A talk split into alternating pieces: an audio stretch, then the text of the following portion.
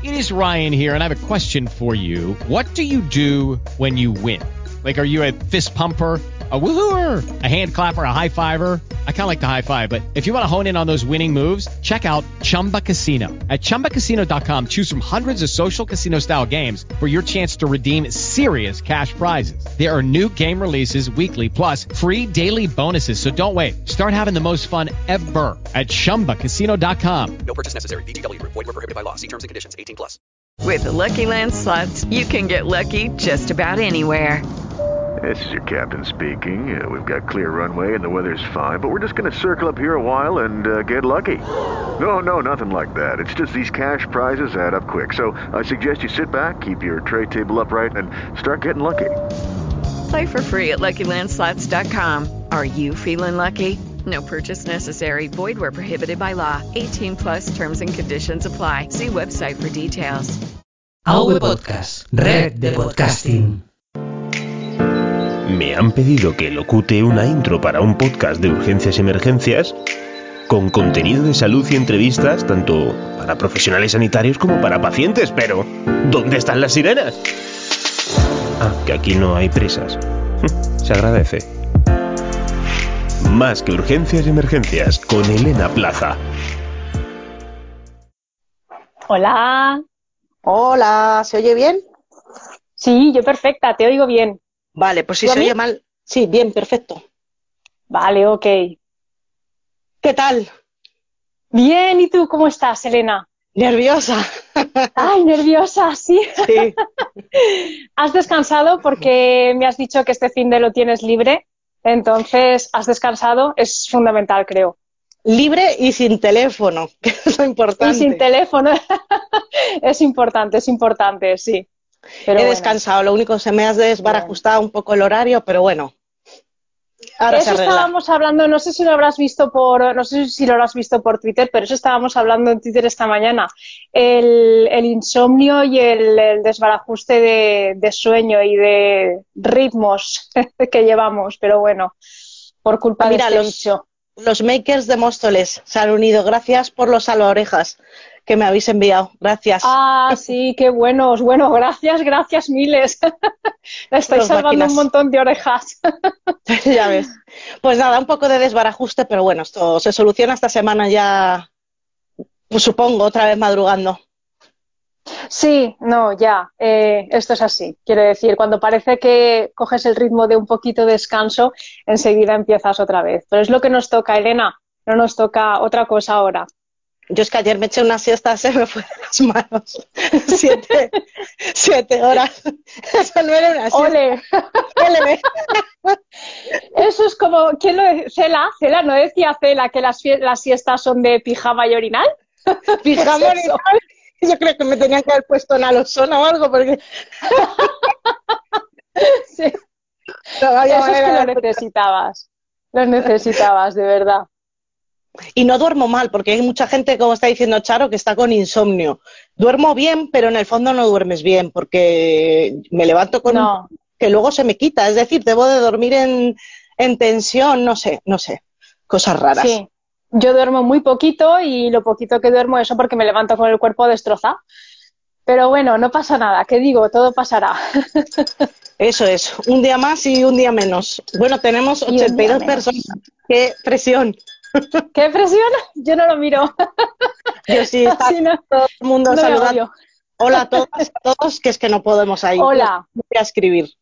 Hola, hola, sí. Hola a todo el mundo que se está conectando. ¡Hombre, si se ha conectado mi sobrino! ¡Hola, cariño! Hola, tienes una tía que es genial, ¿eh? ¡Ay, qué bonito es! ¡Hola, cariñet! Y mi hermana por ahí también. Mira, tenemos Bueno, a. Elena, Bueno, que voy a cuenta tú lo que vamos a hacer. Vamos al lío. Pues nada, a ver, para organizar un poquito esto, porque si no han cambiado las cosas, porque hace mil años que yo no hago directos, eh, hemos, como a la hora se suele cortar y cuando tú y yo nos ponemos a hablar, nos ponemos a hablar, hemos eh, eh, focalizado un poquito el directo para eh, centrar un poquito la conversación, si os parece bien. Y, hombre, Pau, por ahí estás. y, quiero empezar preguntando, eh, porque claro, Elena, yo no sé si lo sabréis, pero ha pasado, ha dado el salto, yo creo que todo el mundo lo sabe, ha dado el salto de las ambulancias a la gestión y creo que es una, eh, una actividad titánica lo que lleva en sí la, la gestión, ¿verdad? Pero creo que en tema de, o sea, en tiempos de, hola Tony, en tiempos de coronavirus debe de ser como horrible. Entonces, quiero que nos cuentes cómo se lleva la gestión en, em, en tiempos de alarma, en tiempos de coronavirus. ¿Cómo lo llevas? ¿Cómo lo estás llevando? ¿Cómo te estás organizando? Si me cuentas, si me cuentas esto hace seis meses, no me lo creo. No. habría dicho que no, no me habría metido en semejante berenjenal. Pero bueno, yo llevo, llevo seis meses, octubre, noviembre, diciembre, enero, febrero, marzo, seis meses y medio ya. Joder, cómo pasa el tiempo. Y, vaya. Yo entré en un puesto para abrir un, edificio, yo estoy en la privada, ¿vale? Y vamos a abrir, íbamos, eh, está abierto, ¿vale? Un edificio al lado del hospital con consultas externas, un quirófano de oftalmología y bueno, los primeros meses fueron flipantes porque, eh, bueno, quien me conoce se lo he contado a todo el mundo, fue abrir un edificio pero que estaba eh, construyéndose. Es decir, no es tú llegas a tomar unas consultas organizadas con tu gente, no, no, no. Tú llegas allí con el casco, el casco de obra. El primer día yo entré con casco de obra. el amarillito. El amarillito, todo, todo levantado. Eh, bueno, es que estaba construyéndose. Y bueno, al mes ya que se podía ya entrar sin casco, pues empecé a ir. Y fue como amueblar una casa desde cero, pero con cinco plantas. ¿Vale? Madre eh, mía. Mm, claro, yo ahí no, no era gestión de personas ni era gestión de, nada, era un edificio, goteras, eh, cosas que se rompe, eh, yo qué sé, he montado carritos de tensión, he montado lámparas, he llenado todo el edificio de todo el mobiliario, tanto médico como de mesas, sillas, o sea, algo súper bonito pero súper bonito verlo llenarse. De hecho, eh, ahora cuando han quitado una planta y la han llenado de camas, eh, ver la planta vacía no me ha dado impresión porque yo ya lo había visto vacío. Claro, la gente que entró cuando estaba todo lleno dijeron, mm, pues esto es así siempre, pero estuvo vacío. Entonces, eh, como dice Charo, eso es empezar y hacerlo tuyo. Es como mi casa. hacerlo tuyo. Sí. Cuando se iba a inaugurar, el 10 o 12 de marzo, eh, pues ya eh, pues no se pudo inaugurar. Esa fue la, Y eso seguramente, Elena, cuando tú estabas ahí en el meollo, lo verías como muy complicado y realmente creo que ha sido lo fácil, porque lo difícil te ha venido ahora. claro, claro, claro. De repente, de, 200 em, emails diarios, que si se ha roto esto, que si es total, que si falta un vinilo, que si falta una ventana, y de repente me dejaron de contestar. Dios mío. Claro, yo, eh, como soy paciente inmunosuprimida por Crohn, dejé de ir al hospital, está a 10 minutos. Entonces dejé de mantener contacto con mis compañeras, que es a mí lo que me daba la vida, el ir a comer con lo que son eh, mis jefas de toda la vida, que ahora son mis compañeras, y aprendía de ellas un montón. Dejan de contestarme emails, la directora de enfermería también, el de cuentas, el gerente, el director médico, y yo allí ¿Qué coño pasa? Claro, no sabíamos que venía una pandemia, ¿vale? Yo ahí en plan egoísta, superficial, no me hacen caso, estoy muy harta. Llegó un momento en el que dije, me voy a la paz, me voy a la paz, me pongo a la puerta y les digo 12 años de experiencias en urgencias y emergencias. ¿Me queréis? ¿Me queréis? Pero claro, también era eso, estoy inmunosuprimida, quédate aquí, tal. Y ya un día, porque es que en mi empresa, bueno, como en todos sitios, de un día para otro me dijeron, eh, vamos a montar una planta de hospitalización en otro sitio. Eh, y tú te vas para allá. De un día para otro, tú lo has dicho, claro, es que esto es de un día para otro. Sí, sí, a mí me cogió mi jefa a las 3 de la tarde con el coche, me llevó al hospital donde hemos montado la planta, que es otro privado, en vez de hacer un hospital de campaña, lo que hemos hecho es alquilar una planta de otro hospital, ¿vale? Que en aquella época estaba vacío, porque nosotros, a nosotros nos llenaron de la pública a los pacientes, pero a ellos debe ser que no les había llegado. Entonces tenían una planta vacía, algo flipante porque luego lo que hemos visto es que eh, no había camas por ningún lado. Y pues si es que es eso, yo llegué a las seis de la tarde después de la reunión y empecé a llamar a gente. Entonces ha sido montar otra vez otra unidad horrible, horrible, pero ahora horrible, me horrible. Yo no quiero estar en tu piel, ni, ni hace seis meses quería estar en tu piel y mucho menos ahora. No, pues ahora que ya me voy, que ese es el final de la historia, súper divertido, porque claro, eh, 18 personas nuevas a la vez en un sitio, ¿vale? Que no es eh, el hospital ni el sistema informático al que están acostumbrados a utilizar, eh, ni sabemos cómo funcionaba el hospital donde íbamos, todos nuevos, empezando por mí, porque yo soy coordinadora, es como un cargo inferior a supervisora, y ahí empecé a ser supervisora, cero experiencia, 18 personas nuevas, uno de Málaga, otro de Portugal, trayéndonos gente de todos sitios.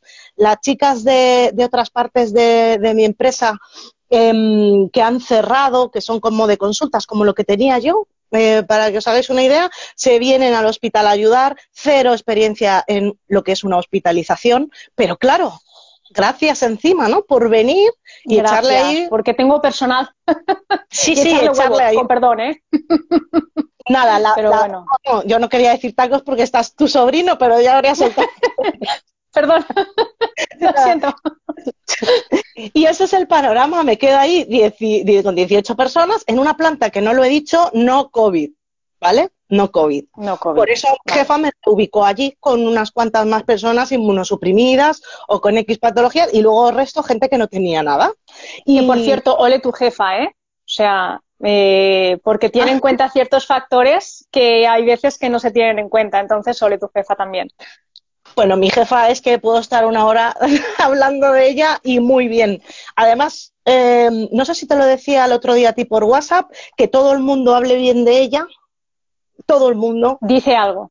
Es por durante algo. tantos años eh, dice algo. Y nada, ahora me ha vuelto a salvar porque la planta no COVID, al final, eh, yo he sacado muchísimos aprendizajes que hay que hacer en una planta no COVID. De hecho, he escrito un mini informe por si le sirve a gente de Sudamérica o que, que van como Fundamental. un poquito más tarde o yo qué sé. Em, como dice Charo, yo no quise solicitar nada preventiva, ¿vale? Yo no, yo no quise mm, hacer nada con preventiva porque em, Tengo una amiga que está en la misma situación, en la misma, y tampoco ha querido solicitar nada. no, yo porque yo sé el peligro que tengo y ahora empezaba a pasar miedo, la verdad, porque de todo el personal se han contagiado un montón. Porque nos han metido, un aplauso para la jefa de Elena, mañana se lo cuento. Díselo, díselo. nos han metido a algún paciente sin el test, entonces, eh, y algunos que lo tendría de fuera que al hacerle el test dio negativo. Personal eh, sin test. Entonces ha habido una serie de errores que no volvería yo a cometer si tuviera que hacer esto. Eh, y entonces sí que se empezó a, a contagiar el personal. Entonces, claro, yo llegó un momento en el que decía, voy a tener que entrar con EPI al control de enfermería, porque es, sois vosotras más peligrosas que yo. Entonces ha cogido mi jefa, otra vez, esa gran jefa, y ha dicho, te vienes otra vez para acá. Vas a tener menos riesgo en tus consultas que hay. Conclusión, esa es toda mi historia. Vuelvo a mi sitio y vuelvo a gestionar mi gente, que hasta marzo que me fui estábamos muy bien. Muy bien, muy bien. Y mm, este mes con la gente, pues, joder, yo es que intenté hacer lo mejor posible. Yo qué sé, no he tenido... El problema, Elena, es que como nos cambian los protocolos cada media hora, Ay, sí, hija, sí. tienes que ir centrándote y tienes que ir organizando un poquito según los protocolos que te mandan, en mi caso, la Generalitat, ¿vale? Entonces se hace muy complicado.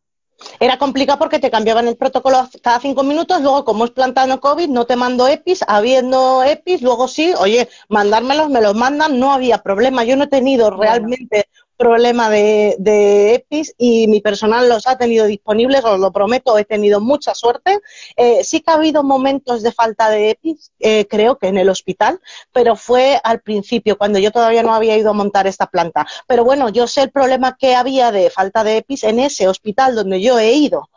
¿Vale? Ahí sí que no había nada, pero es que no había ni guantes. O sea, horrible, horrible, horrible, horrible. Entonces sé lo que sé es de lo que hablas. Yo estaba en un hospital, a mí me venían eh, las cosas por mensajería, pero de ese hospital no, no, no nos daban nada porque no había nada. Y reutilizaban todo, bueno, todo el rollo este. Conclusión. Esterilizado, sí. Sí. De la parte más jodida de la gestión en esta crisis que ha sido la crítica al supervisor o supervisora que no daba EPI, yo no la he vivido.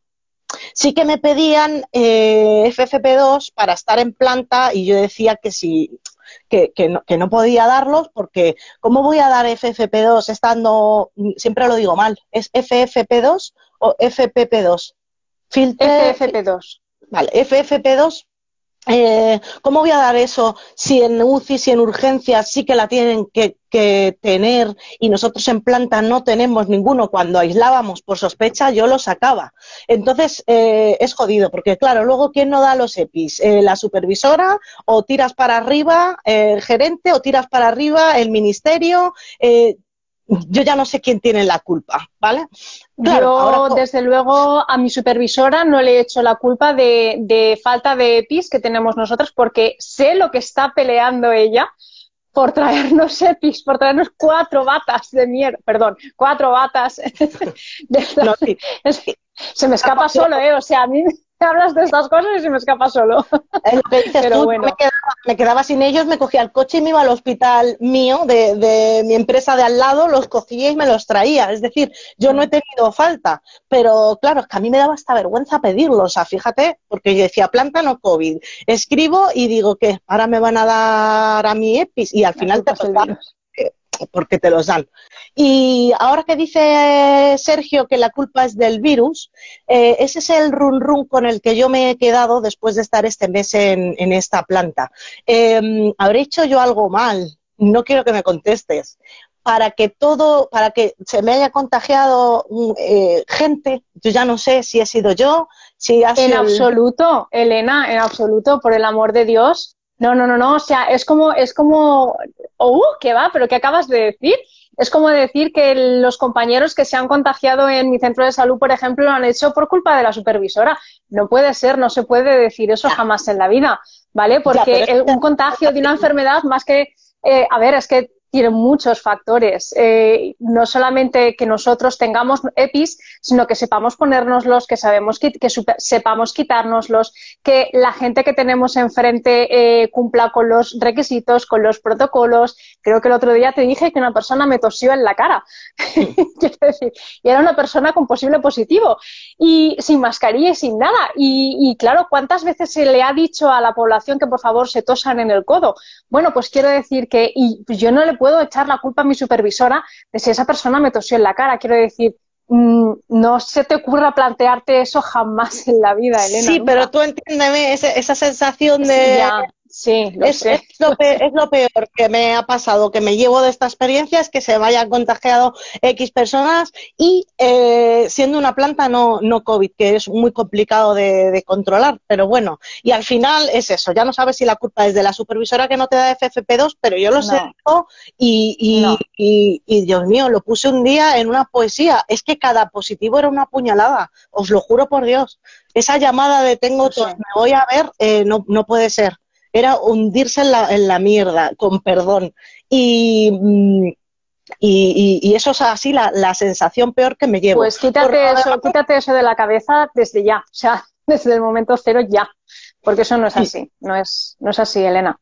Sí, sí, sí, lo sé. Sí, al final yo sé que no tengo nada que ver, pero, pero bueno, es esa sensación.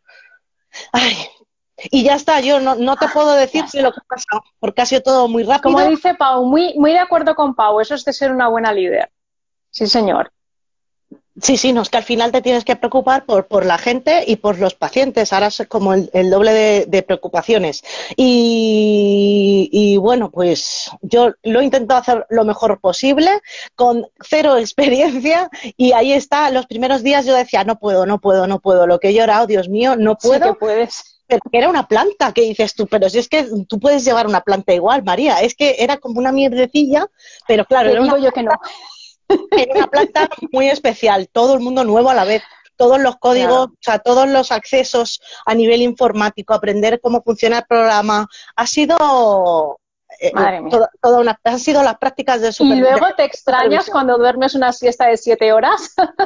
Es que yo creo que ha sido dejar ese teléfono, es que ha sido como, como, Dios, como, yo qué sé, Y como descansar. ciego. Era como un niño dependiente Sí. de él 24 horas, horrible esa cosa que sonaba. Ay, Sí. y por lo demás no, no te puedo decir más porque es que no, no me he dado, o sea, de- lo que de, en plan gestión, y me voy a callar porque si no, no hablas tú, eh, me Yo estaría mucho- toda la tarde escuchándote. No podía verles la cara, no fijaba la cara con el nombre porque eran todos nuevos, parece una tontería, pero yo decía, joder, pero si no sé si eres Vanessa o Andrea, esto es una mierda porque no os veo la cara, es una tontería. Y luego muchas veces que dices, joder, se les ha ido de las manos, voy a hablar con ellos y tú vas con una idea, pero cuando me puse a hablar, con, con alguna dices, joder, pero si es que, ¿qué le voy a decir yo a esta mujer? Si, si lo que le ha pasado es por miedo, ¿sabes? Cuando luego ya hablas con, con la gente, todo el discurso que tú llevabas eh, para decirle de te has En pasado aquí, se te te viene Mm. bajo. Seré una blanda, pero dices, ¿Sabes no- cuál es, ¿Sabes cuál es la primera pregunta que hace la supervisora de mi centro de salud cuando nos reunimos? Antes de empezar a hablar, dice, en primer lugar, ¿cómo estáis?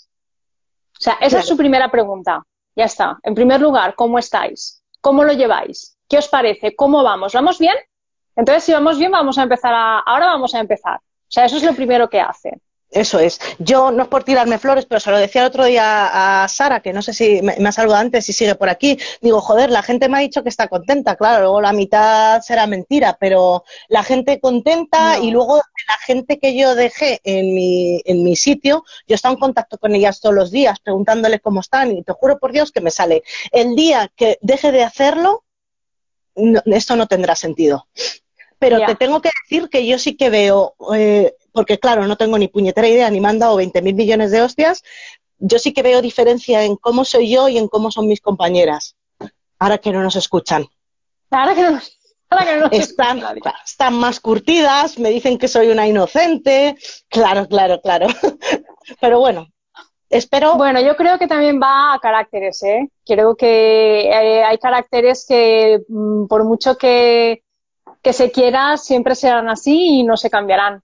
Pero bueno, Y bueno, por, por romper una lanza ahora y terminar con el tema, eh, sé que no todos han tenido la misma suerte, pero ole las enfermeras gestoras, ole las enfermeras gestoras, lo Ole. que se han currado y ole eh, las que yo he visto por la parte que me toca, cómo se han puesto de asistenciales a mover camas, camillas y a hacer de todo, desde la directora de enfermería, pasando por todas las supervisoras, hospitalización, urgencias, eh, ole, lo que han hecho y lo que yo he visto me han contado, porque yo no lo he visto, pero ojalá que todo el mundo haya podido ver, eh, ver lo mismo o tener una super así, porque es que si no, menuda mierda. Pero bueno, yo creo que la mayoría lo están haciendo porque además es lo que tú dices. eh, sus trabajadores, entre comillas, siempre lo de sus trabajadores, pero bueno, están enfermando, están cogiendo bajas, eh, hay que sustituir, hay veces que no se encuentra, hay veces que el personal se encuentra pero no está preparado, es que todo juega. O sea, ahora mismo todos los factores juegan. Entonces, claro, no es tener, eh, por ejemplo, a 10 enfermeras en una planta. O sea, es tener a 10 enfermeras que estén preparadas para llevar esa planta. Y a veces sí tienes a 10 enfermeras, pero tres de ellas no están preparadas. Entonces, muchas veces se tienen que arremangar, que digo yo, y coger el toro por los cuernos y decir, venga, pues vamos a, vamos a arrimar el hombro también a nivel asistencial, porque si no, esto no sale. Pero bueno. a mí me, a mí me ha pasado. Hay veces que te tienes que, que meter. Y mi madre me decía, ¿pero qué haces? Y digo, pues, ¿y qué hago? O sea, me ¿Qué hago? Me, me pongo mi y me voy a coger una vía y me voy a hacer lo, lo que, lo que haga falta. Lo que haga falta en ese momento. equipo. Y ya está. A, eh, a ellas les toca hacer una cosa y a mí otra, pero nos podemos mezclar. Bueno, a ellas no las voy a poner a buscar gente ni a hablar con recursos humanos de 700 bajas, claro. pero a mí así que yo la puedo coger.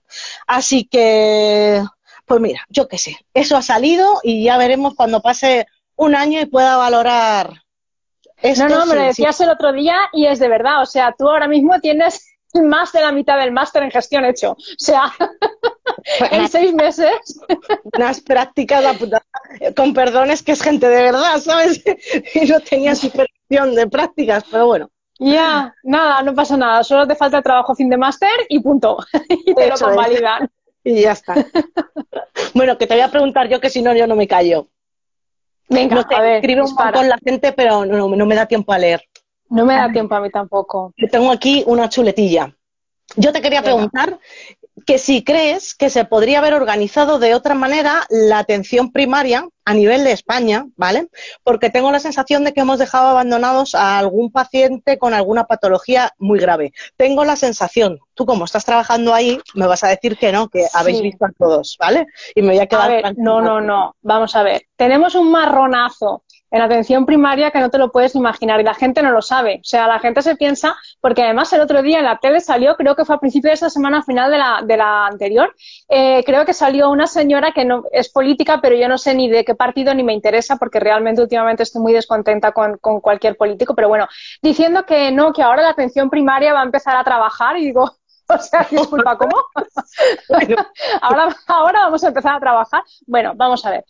Claro, el, el problema, Elena, es que al principio, como no se conocía el virus, como no se sabía nada de este virus, como no se sabía ni cómo se transmitía, ni solo se sabía que afectaba a la población de riesgo, ¿vale? Entonces nosotros, como tímidamente, empezábamos a decirle a toda la población de riesgo, no vengáis al centro de salud a hacer vuestros controles, si es un, a ver, siempre y cuando sea una patología eh, que sea crónica y que esté controlada, porque claro, el trabajazo es meterte historia por historia para ver eh, si esa patología crónica, está controlada, ¿vale? Porque si es una patología que acaba de, de debutar, eh, no podemos dejar eh, a esta persona con el tratamiento sin control, sin saber si ese tratamiento está haciendo efecto o no está haciendo efecto, ¿sabes? Entonces es el trabajazo de meterte historia por historia para ver si esa persona está controlada, si está controlada, entonces le, la llamamos y le decimos, bueno, pues de momento vamos a aplazar tus controles, ¿vale?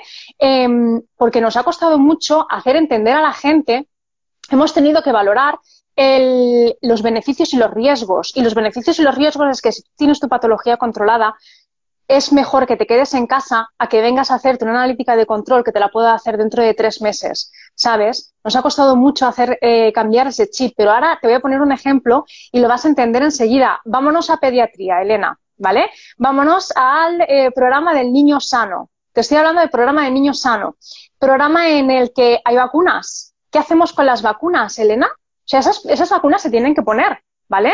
Se tienen que poner, sí, seguro, porque a nosotros en una semana nos cambiaron tres veces, tres veces el protocolo en pediatría, ¿vale? Al principio sí que se ponían, luego nos dijeron que no, no, no, no, no, que íbamos a los domicilios, un pediatra y una enfermera iba a los domicilios a vacunar, y luego nos dijeron que no, no, no, no, no, porque claro, nosotras, Elena, nuestro nivel asistencial domiciliario se ha multiplicado por 100.000, pero el problema es que, porque claro, no hacemos salir a la, a la, población de más riesgo, pero el problema es que nosotros también somos vectores de transmisión.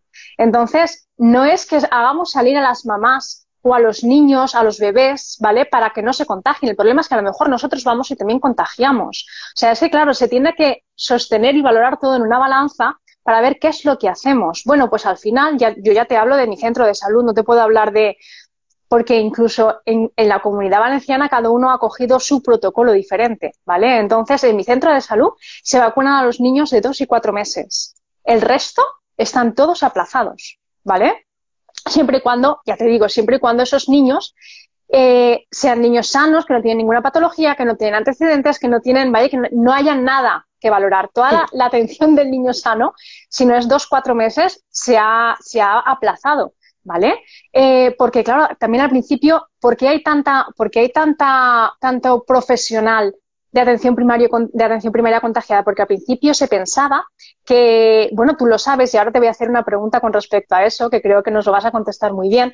Eh, los estudios eh, que se habían realizado es que la, las personas que eran asintomáticas o que tenían, síntomas muy leves solamente tenían un poder de, de, contagio del 5%, cuando ahora ya se sabe que es del 80%, ¿vale? Entonces, claro, todo eso, atención primaria, en principio nos lo comimos y por eso eh, profesionales tales como, por ejemplo, voy a nombrar, por ejemplo, Alicia, pobrecita mía, eh, a principio de todo esto, pues se contagió, porque, claro, eh, de nosotros somos como si dijéramos y perdona que a lo mejor me tiro un poquito de flores en este aspecto, pero me, las tengo que tirar porque estamos haciendo un trabajo impresionante. Somos el, muro de contención de toda aquella sintomatología que es leve, ¿vale? Que podemos controlar nosotros en casa.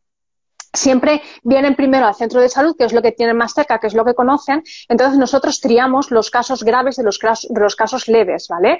Entonces, eh, nosotros los vemos, los tratamos eh, y llevamos el seguimiento. Eh, entonces, el nivel eh, asistencial que tenemos, tanto de, ya te digo, domiciliario como telefónico, es brutal.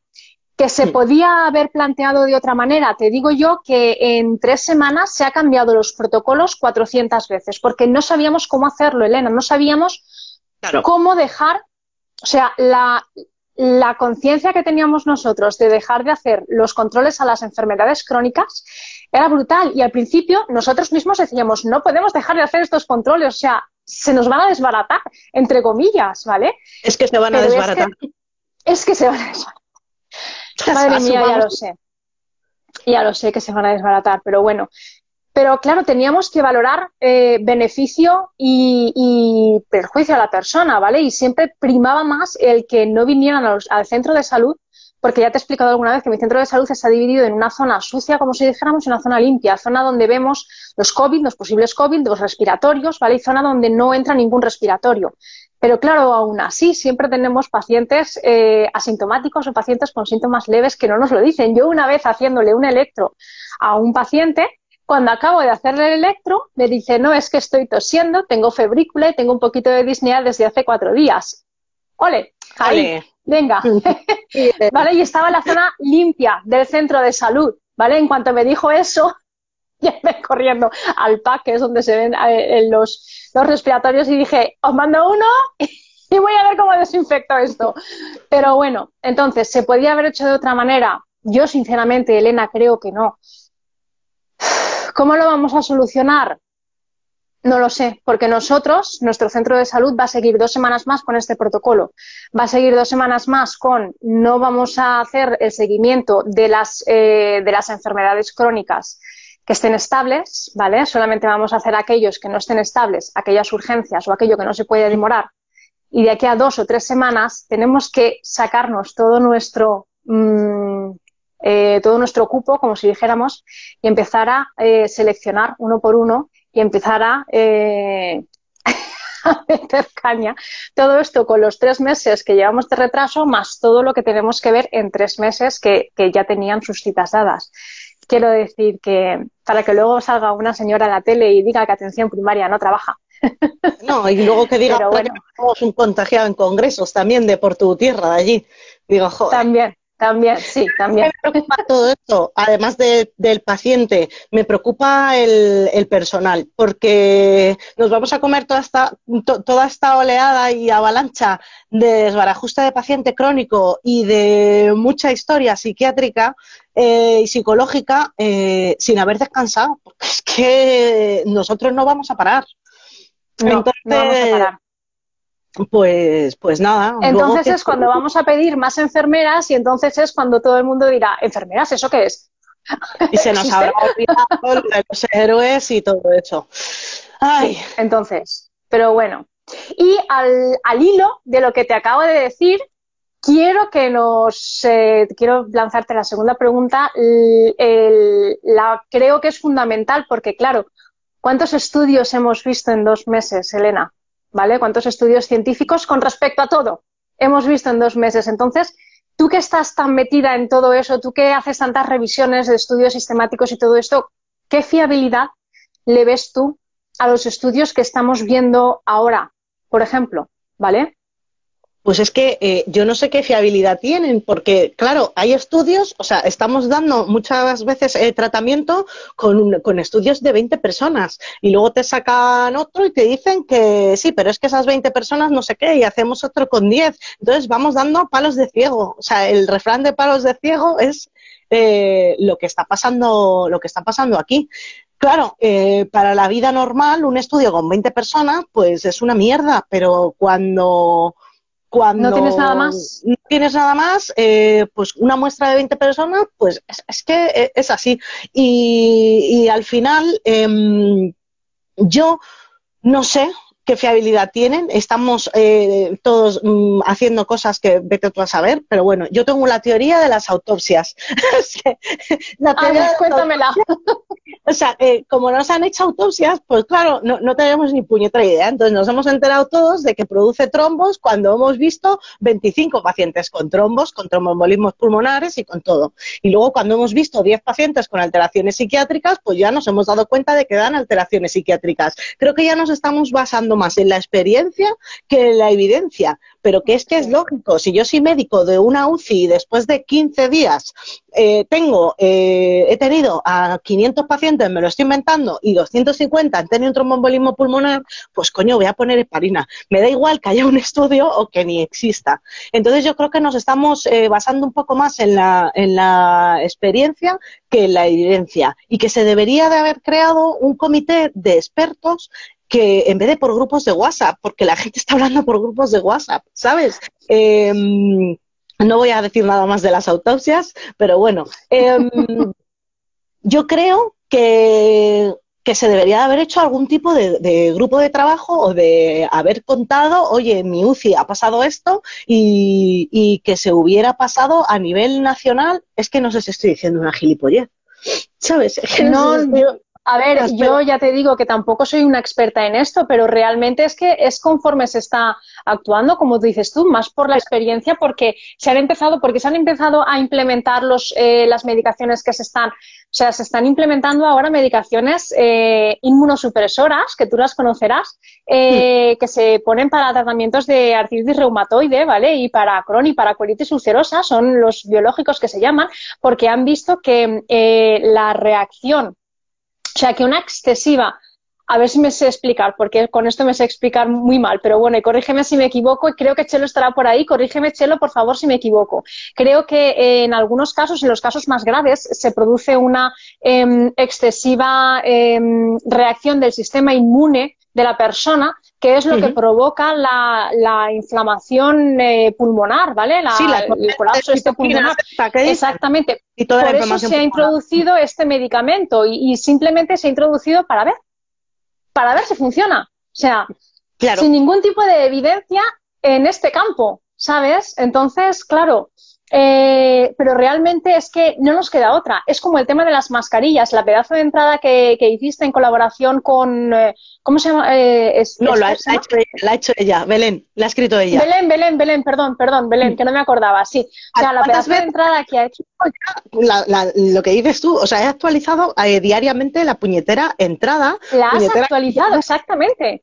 Pero es que creo que a Isidro también le pasó lo mismo porque también hizo otra entrada ya más orientado a, UCI y creo que posterior a publicar la entrada eh, aún la actualizó.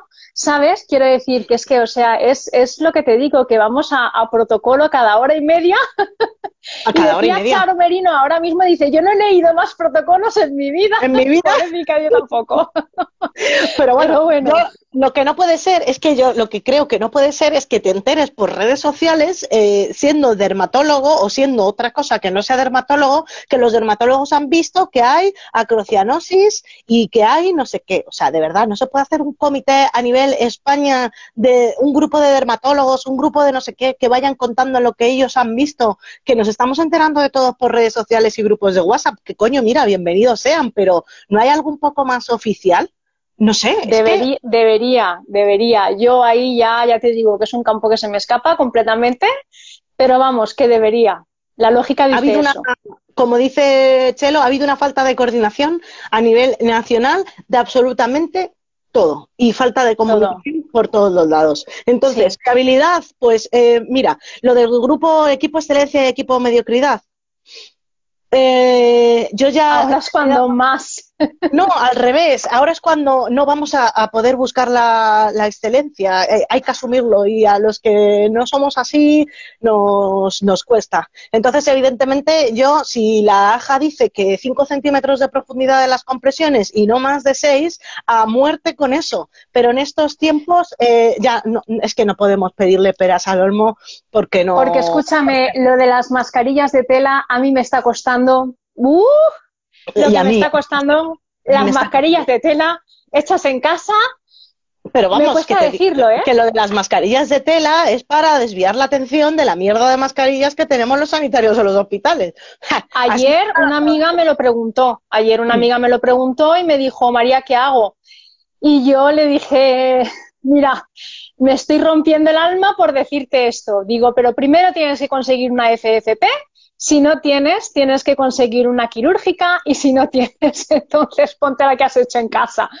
Pero me costó la vida decírselo, ¿eh? porque es que me niego en rotundo a pensar que una cosa que se ha hecho en casa vaya a tener algún tipo de protección, vaya a dar algún tipo de protección frente a este virus, ¿vale? Que sí que se ha demostrado que poquita, pero que eh, sirve para. Pero claro, la, la, gente tiene que tener en cuenta y tiene que tener muy claro que solo sirve para no contagiar, no para no contagiarte, ¿vale? Porque la Sí, gente dice, no, yo me la pongo y así no me contagio. No. O sea, lo único que vas a hacer con esa mascarilla es, si tú estás contagiada y no lo sabes, porque eres asintomática o tienes unos síntomas muy leves, no vas a contagiar al resto. Pero si alguien viene y te tose en la cara o a una distancia no, no de seguridad, aunque lleves esa mascarilla te vas a contagiar. Eso es lo que la gente tiene que tener claro.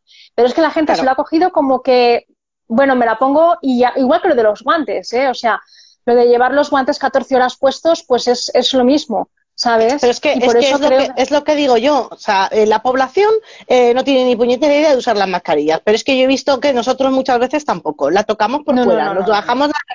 Con lo que eh, está comprobado que con los EPIs que, eh, correspondientes eh, la gente se contagia, pues imagínate ya sin los EPIs eh, correspondientes o los que los EPIs. llevar. Entonces, em, yo es que creo que ya da igual si la mascarilla es de tela o, o de acero o, o de oro de 20 quilates.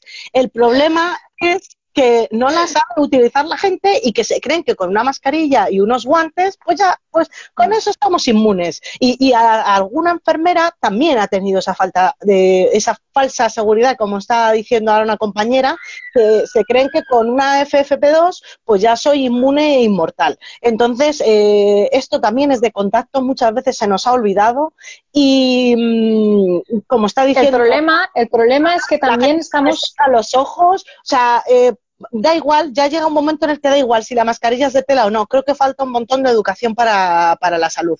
Y, el problema es que también nos, nos ponemos una FFP, perdona Elena que te corte, pero el problema es que estamos reutilizando EPIs. Es decir, yo estoy esterilizando y yo no sé si cuando esterilice el filtro que tiene la FFP se va a ir a tomar viento. ¿Sabes? Pues Porque no ese hay ningún tema. estudio que me diga que ese filtro va a soportar una esterilización, porque se supone que estas mascarillas son de usar y tirar. Claro, Entonces, por Pues eso no te tienes que sentir culpable si los profesionales nos contagiamos, porque es que, es No, que esto se escapa Yo no a no nuestro... O sea, es que se te escapa. Ya te digo que yo no he reutilizado el EPI. No lo, la mascarilla pone ocho horas, póntela ocho horas, ni un minuto más. O sea, que te lo juro que podía haber hecho un puñetero estudio en la planta de cómo se usa correctamente un EPI y que al final lo vas a pillar igual. Y luego, pues imagínate ya la gente que no lo ha tenido, que es yo creo que el 80% de la población de, eh, los sanitarios de, este país. Y que luego que cambien los protocolos en función de, de la disponibilidad de EPIs, eh, eh, eso, y entre que las cifras son mentiras, créeme que yo ya he perdido la fe en la OMS, en el gobierno y en todo el mundo, de verdad. ¡Ay, Dios! De verdad. Te dan una mascarilla y, y es de broma, ¿sabes? Y, y- y la, la- la broma es que se está muriendo la gente, eso sí que no es broma. ¿Y qué hacemos con Eso la sí que no es ¿quién- broma. ¿Quién tiene esa responsabilidad la- de la mascarilla que como esa habrá 200 que nos hayan dado? ¿Qui- ¿Quién tiene la La de la responsabilidad? N95, Eh, esa que no sé qué Galaxy verde que, que ha salido ahora. la N95, sí, esa que ¿Quién- no era efectiva. Eso es. ¿Quién tiene la responsabilidad de todos esos, de todas esas mascarillas que, que mm, no sé, nos las han dado y han dicho, ala, venga, mira, lo que dice Tony, país de pandereta, totalmente.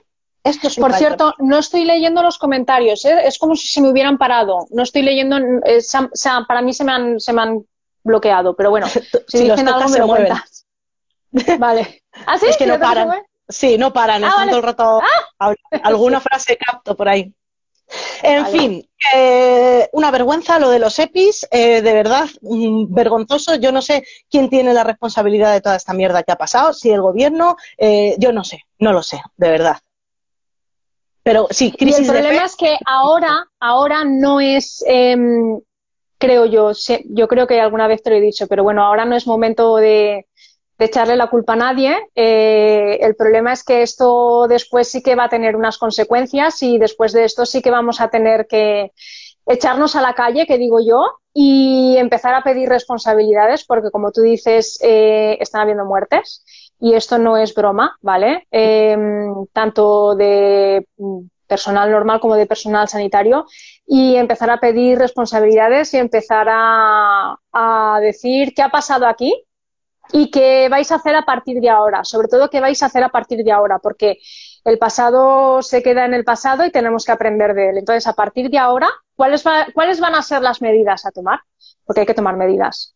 Pero bueno. Exactamente. O sea, esto lo que tiene que servir es, eh, bueno, yo tengo la teoría de que vamos a ser iguales, que no, no vamos a cambiar, todas esas eh, cosas de Mr. Wonderful, qué bonito, maravilloso, eh, una mierda. o sea, pero así te lo digo. ¿Sabes? Esto en tres meses Sí, se nos ha olvidado y seremos todos Totalmente. eh, iguales. Pero Lo sí sé. que a nivel de los profesionales sanitarios, de evidencia científica, como dices tú, creo que sí que deberíamos de, de sacar unas conclusiones y aprender. Y si hace falta construir una fábrica de mascarillas en España en vez de traerlas de China y que haya un búnker enorme de mascarillas, pues si vuelve a pasar, pues se tendrá que hacer, porque es que esto es algo que nos ha pasado y que puede, ya no que, re- que vuelva este otra vez u otro superpico, es que mañana en vez de este es otro virus.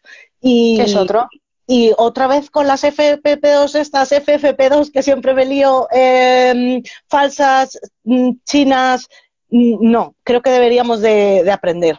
Pero vamos, mi mayor chasco ha sido eh, a nivel eh, del, del gobierno y a nivel de, de la Organización Mundial de la Salud también. Es que nos han mentido y nos han cambiado las cosas cada cinco minutos. Y del CDC, mi querido CDC, también. Sí, sí. Sí, sí. Ay, Dios.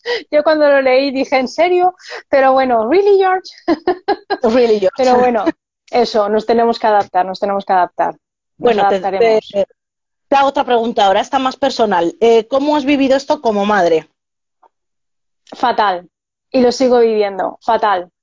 Fatal porque vives con miedo permanente, Elena. O sea, em, yo no, no tengo la suerte de poder dejar a mis hijos en, en algún sitio, en alguna casa, donde poder dejarlos hasta que pase todo esto, porque em, me gustaría, porque es llegar a casa y eh, quitarte toda la ropa que tienes, ducharte, y aún así, aún así, decirles no te acerques a mí, no me abraces, no me des un beso.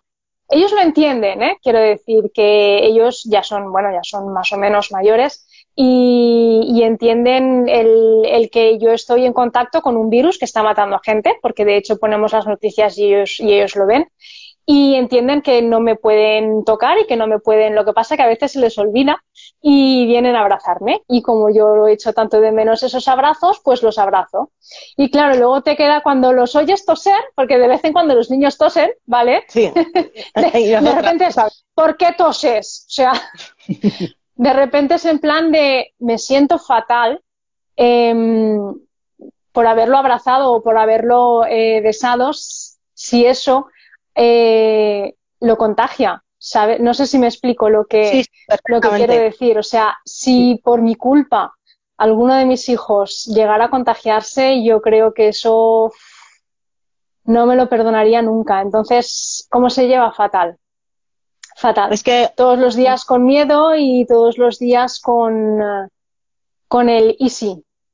Y sí. Y sí, a pesar de todo, sí que los contagio. Y sí, yo soy positiva asintomática.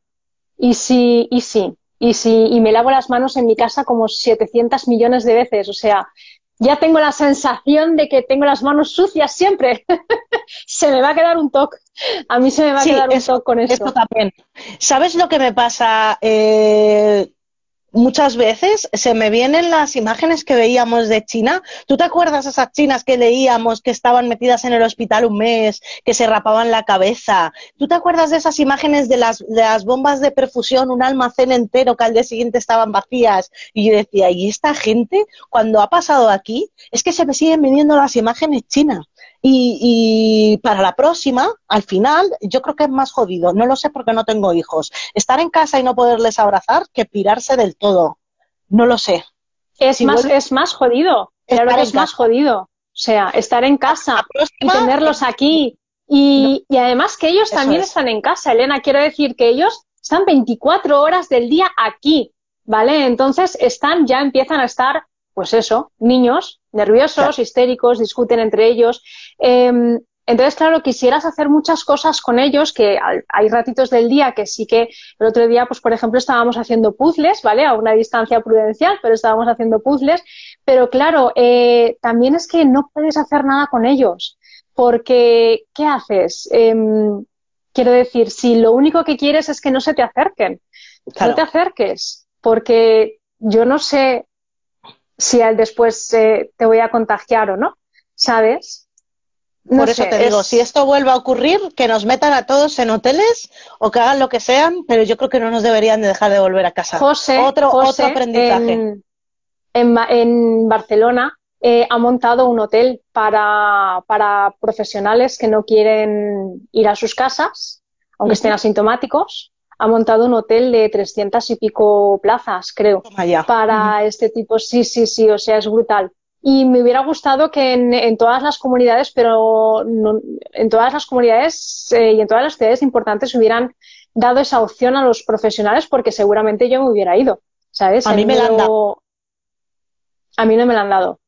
Ese día, ese día fue uno de los días que yo recuerdo de la mayor hostia en la cara que me llevé. No fue el día que cerraron los colegios, que ese fue el día gordo. Yo, el día que abro el correo y leo de la jefa de recursos humanos de mi empresa que la Comunidad de Madrid está abriendo hoteles para el personal sanitario, que luego yo ya no sé a nivel de la pública si ha pasado o se les ha ofrecido, ese día fue cuando me eché a llorar y dije, Dios mío, eh, la que La se que tenemos viene". encima. ese, ese email, ese email no se me olvidará en la vida. Decir, joder.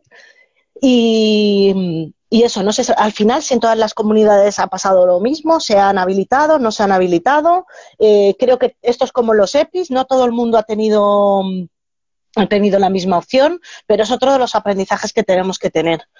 Sí, Eh, hay que tenerlo en cuenta para, para futuras situaciones de pandemia. Eso es, cuánto, cuánto que aprender. Pero vamos, que esta gentuza no va a aprender nada, ¿eh? Estoy como con el baile de San Vito. Es que nos ponemos a hablar de los que nos tienen que solucionar la papeleta y nos ponemos nerviosas. Qué mala leche.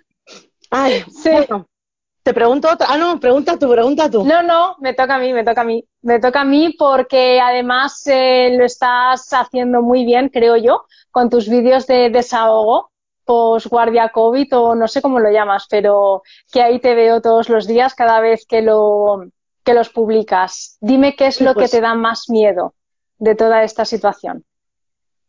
Lo que me da más miedo eh, a nivel individual eh, eh, es cogerlo yo y, y que acabe y que me muera porque mi sistema inmune es una puta patata. Entonces,